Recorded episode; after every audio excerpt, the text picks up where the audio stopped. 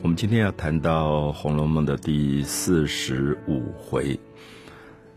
在四十五回之前，我们特别提醒，在四十三回、四十四回，大概是《红楼梦》里两回比较重大情节发生的篇章。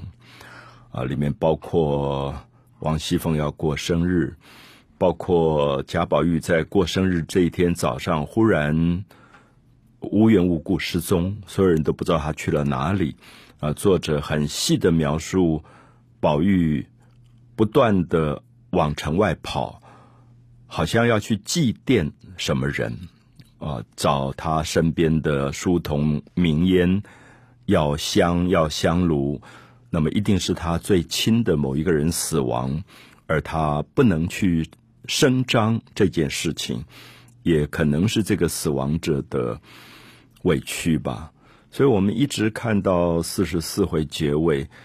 哦，我们其实看到王熙凤生日的热闹，而同时，王熙凤的丈夫贾琏也趁着王熙凤过生日，最后搞上一个厨师的太太，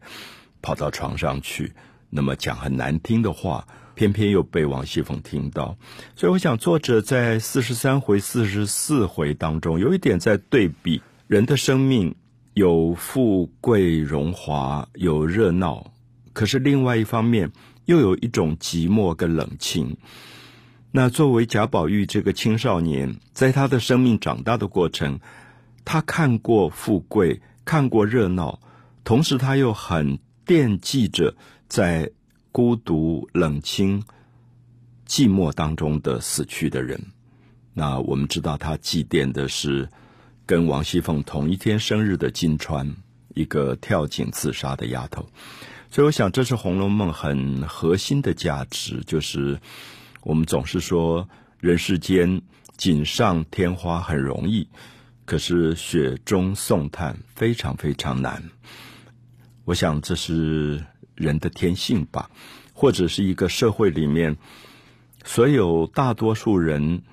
很难避免的。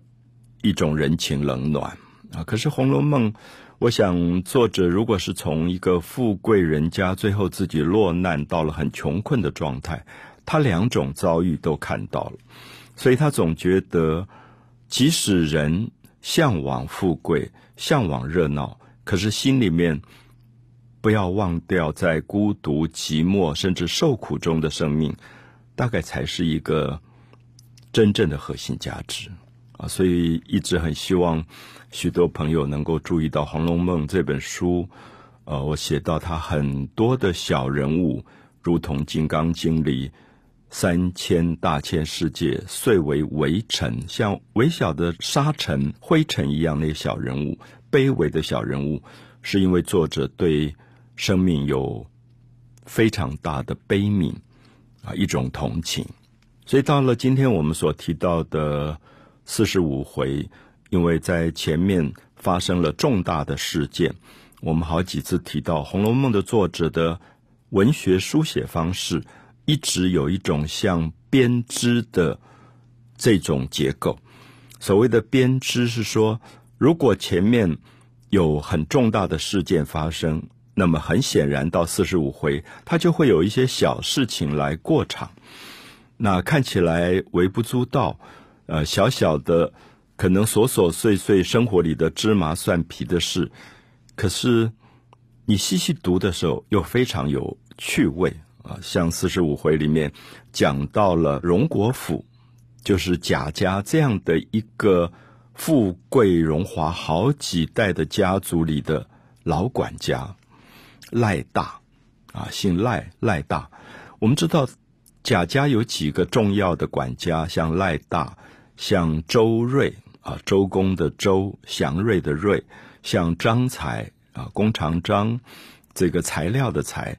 赖大、周瑞、张才都是这个家族的老管家，而其中大概最有地位的就是赖大，因为这一天我们就看到赖家赖大的一个老太太，大家很尊敬她，都叫她赖妈妈。啊，因为年纪大了，因为他们在贾家服务做佣人，已经到了第三代了，所以这一天他来，然后很高兴说，第三代他的孙子已经要出去做官了，要去做州县的官，等于一个地方的父母官，有点像我们今天的县长。所以他觉得这是很荣耀的事，所以他就来见王熙凤，然后也跟王熙凤说：“哎呀，我们这一辈子，我们三代的人都是因为主子。”啊，特别讲到主子，就是主人们对我们这么好，所以我们做奴才的能够熬到第三代，这个孙子竟然也可以去做官了。可是这个赖妈妈的口中有一点在教训他的孙子说：“你哪里知道‘奴才’两个字怎么写？就是你今天飞黄腾达去做官，可是你的祖父。”在做奴才是什么样子？你的父亲、母亲做奴才什么样子？你根本不知道。好，所以我们就看到了一个作者对于家族里面老管家的非常有趣的描述。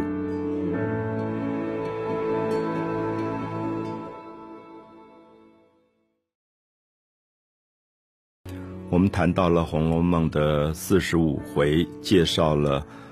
呃贾家。荣国府一个重要的管家叫做赖大，他的母亲就是赖妈妈。那我们知道荣国府这样的一个公爵府，他们富贵荣华，可是家里的佣人是多的不得了的。这些佣人，我们过去也大概介绍过，有些是签了卖身契的，因为家里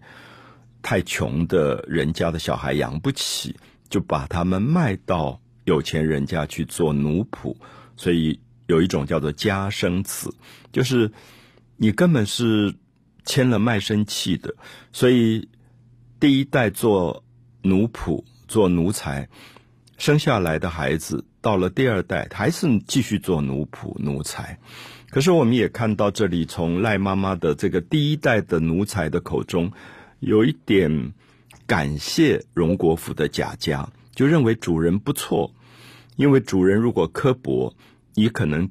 第一代做奴才，第二代做奴才，第三代还是做奴才。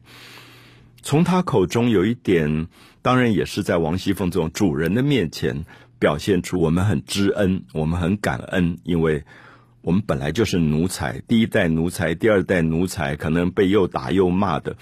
可是到第三代竟然。也可以跟少爷们一起读书了，因为我们知道贾家有他的私塾，所以不只是贵族的这些公子哥贾宝玉他们在读书，可能也觉得啊，已经到了第三代了，那这个孩子也聪明，就让他一起读书吧。所以等于奴才跟主人一起读书。可是我们大概知道，这种出身比较卑微的孩子，其实有时候很上进。啊，就是他们是伴读，好像陪伴主人读书，可是往往他们读书会比主人读的还好。我们前面有讲过第九回，大家看到这些贵族的公子哥上课简直是为非作歹，什么乱七八糟的事都做，因为他们就是把上学当成是一个幌子，吃喝玩乐，呃，什么乱七八糟事情都搞。那导师有时候我们会发现。这种出身卑微的，像赖大的这个孩子，陪着主人读书伴读，可是读的还不错。后来主人也就替他捐了一个前程啊，等于替他动一点关系，花一点钱吧。我们知道贾家常常去买官的，我们前面也看到说，贾珍曾经为他的儿子贾蓉花了一千两银子去买了一个五品官。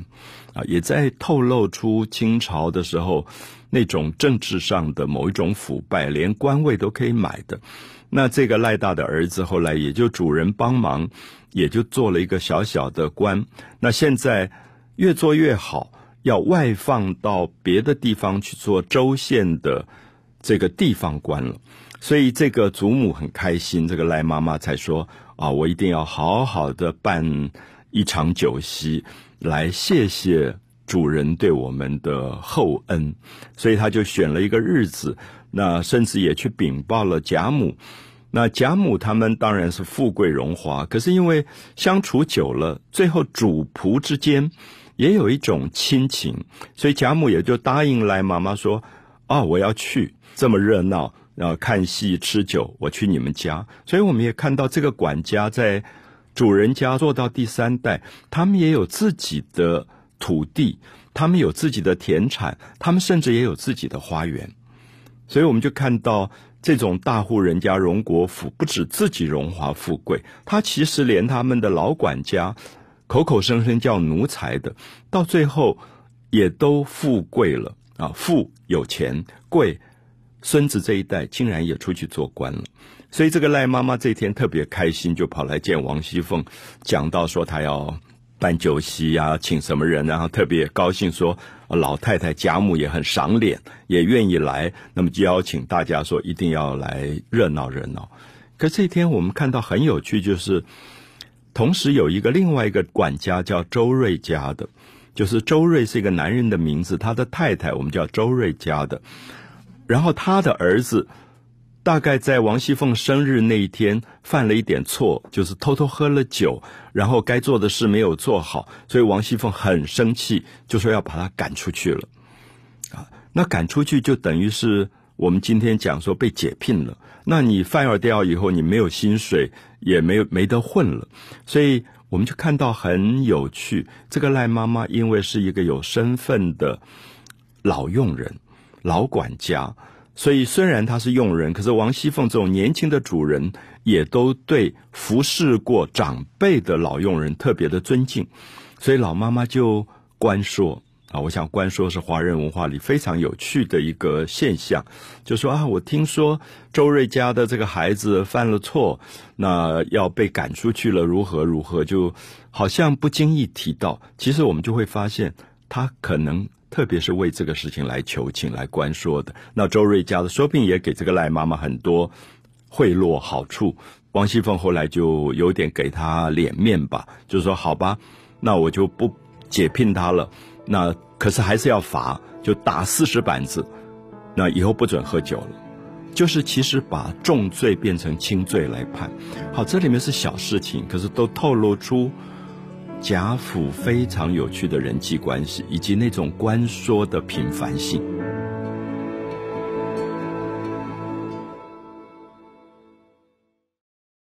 《红楼梦》第四十五回的后半段，从。谈老管家赖妈妈的琐琐碎碎的小事，就跳到另外一个主题，就是宝钗跟黛玉变成了非常好的知己朋友。我想读《红楼梦》的人常常会有一个误会或者偏见，认为宝钗跟黛玉是两个情敌的关系。所谓情敌是。宝钗大概比黛玉大一岁吧，他们都是十四五岁的女孩子，然后他们同时都跟一个男孩子叫贾宝玉很亲，所以好像不知不觉就变成了某一种情敌。那林黛玉是很明显表现出她不喜欢宝钗，她觉得她跟贾宝玉一起长大非常亲，那半路上忽然杀进一个薛宝钗来，那薛宝钗也很优秀，可是黛玉就对她很不服气，就觉得。她常常作假，就是因为宝钗很会做人，非常圆滑，那什么人都不得罪，所以黛玉是比较直的，讲话也比较的率真，所以他们两个个性其实不一样。可是四十五回最有趣，你就会看到说，宝钗来看黛玉，也告诉她说，现在可能要入秋了，那入秋以后天气变，那你的身体不好。我们知道林黛玉因为是一个很弱的体质，整天哭，然后一到秋天的时候，她就会咳嗽，啊，身体非常不好，然后失眠。所以宝钗都知道她这些身体的问题，所以就特别来跟她说：“你为什么不好好把身体保养好？你现在才几岁？如果你不好好珍惜你的身体，岁月还很长，身体搞不好了，不是很麻烦吗？”那黛玉就说：“我是一个孤儿，爸爸也死了，妈妈也死了，我现在寄养在外祖母家。虽然外祖母对我很好，虽然表哥贾宝玉对我很好，可是我应该有分寸，因为毕竟还是孤儿寄养在别人家。那我三餐吃饭吃穿都是在用贾家的，我根本自己家里没有任何东西了。那我如果还要呃多余的说啊，我身体不好，我要补品，我不是让所有的底下的人讨厌吗？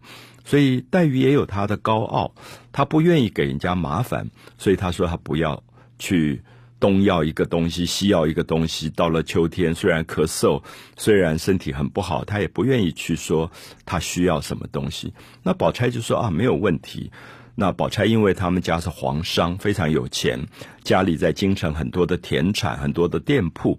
他说你这个病，其实最好就是用燕窝来保养，每天去熬一点燕窝，把燕窝熬成像粥状，然后它是补肺。好，那我想中医的理论都认为白色的东西，像银耳啊，像燕窝这些东西是对肺比较好的。那宝钗就说：“我就把我家里的燕窝带来给你。”那黛玉当然很感动。黛玉这天就讲话很真，说：“哎呀，我真的很抱歉，因为我一向以为你是很作假的人，然后对我也有敌意的人。可是今天你这样子照顾我。”在入秋的时候，关心到我的身体，甚至要把家里那么贵重的燕窝拿来给我吃，他就觉得说，宝钗非常好。可是我们看到四十五回，我们特别要注意，宝钗的心机之重，跟宝钗做人的圆滑或圆融，哈，我想这两个字，我不替读者判断。我觉得一个人圆融，是说他做人周到的不得了，就是没有敌人的。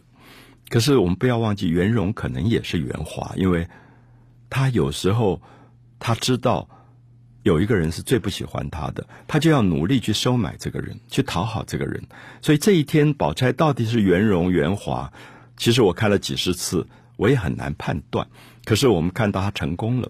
我说成功，就至少原来对他有敌意的林黛玉，完全对他没有敌意。以后什么样的心事话，都告诉了宝钗。所以，我想《红楼梦》是一个非常微妙的一个小说。你慢慢读下去，你看到人的复杂。所以，其实我们看久了《红楼梦》，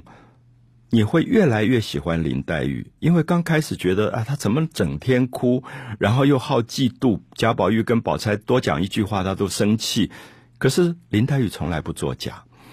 林黛玉的个性是非常直率、非常真率的。她爱就爱，恨就恨。可是宝钗其实你摸不透。你永远不知道他喜真的喜欢一个人，还是假的一个喜欢一个人。小说看到很后面，哎，你还是搞不清楚。我有时候想，哎，薛宝钗其实是很适合搞政治的人，因为在政治的场合，也许大概就是必须要如此吧。可是才十几岁，他已经这么周到啊！我用周到是一个很中性的词，我并不认为宝钗一定是坏人。可是这些个性里面，懂得怎么去。不得罪人，怎么样子让每一个人都说他好？那这一天我们就看到他跟黛玉的这个关系，其实非常值得我们啊注意的一个问题。那在四十五回结尾的时候，我们就看到宝钗即使下了雨，特别托人带了燕窝送来，而黛玉在那边很感伤。虽然有人对她好，她还是写了。对于秋天的很深很深的感伤、感叹的诗。